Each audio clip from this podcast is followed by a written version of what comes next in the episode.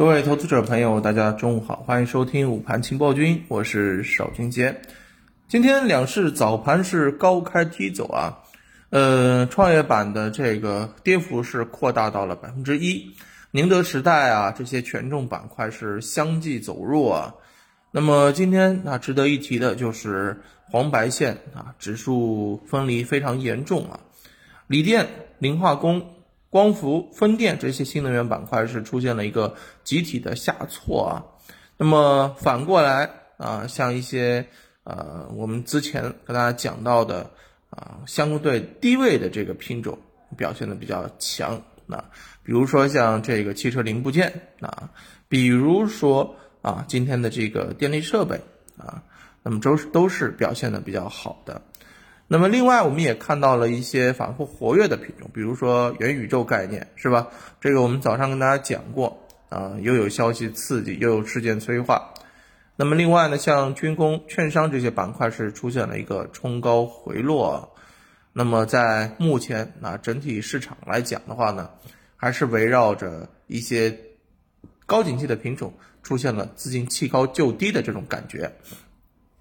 那么稍微点一点这个北交所今天的一个情况啊，北交所呢今天开市啊，其中十只新股集体大涨，盘中呢都触发了两次临停啊，恩同心啊涨超百分之五百居首，但是七十一只精选层平移的股票当中，只有十一只是录得了上涨啊，总体上呢是涨多跌少，成交量放量明显。沪指啊，沪深两市半日成交额是超过了七千六百亿元。那么，在这样的一个背景之下，啊，我认为我们投资者呢，其实还是应该耐心的等待机会出现，不要追搞市，不要追涨是第一要务啊。嗯，其他的你无论怎么说啊，无论怎么去做啊，都是没有什么太大问题，就是赚多赚少的这个点了。那么，另外还要跟大家强调一点啊，就是。啊，其实我们可以看到，今天汽车板块是出现了一些明显的这个啊走势啊，但是呢，嗯，随后出现了分化，那炸板的这个股是偏多的，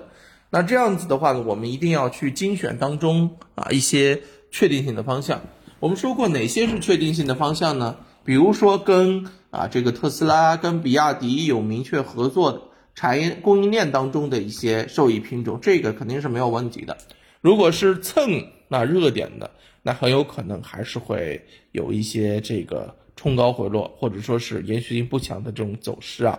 这提醒大家。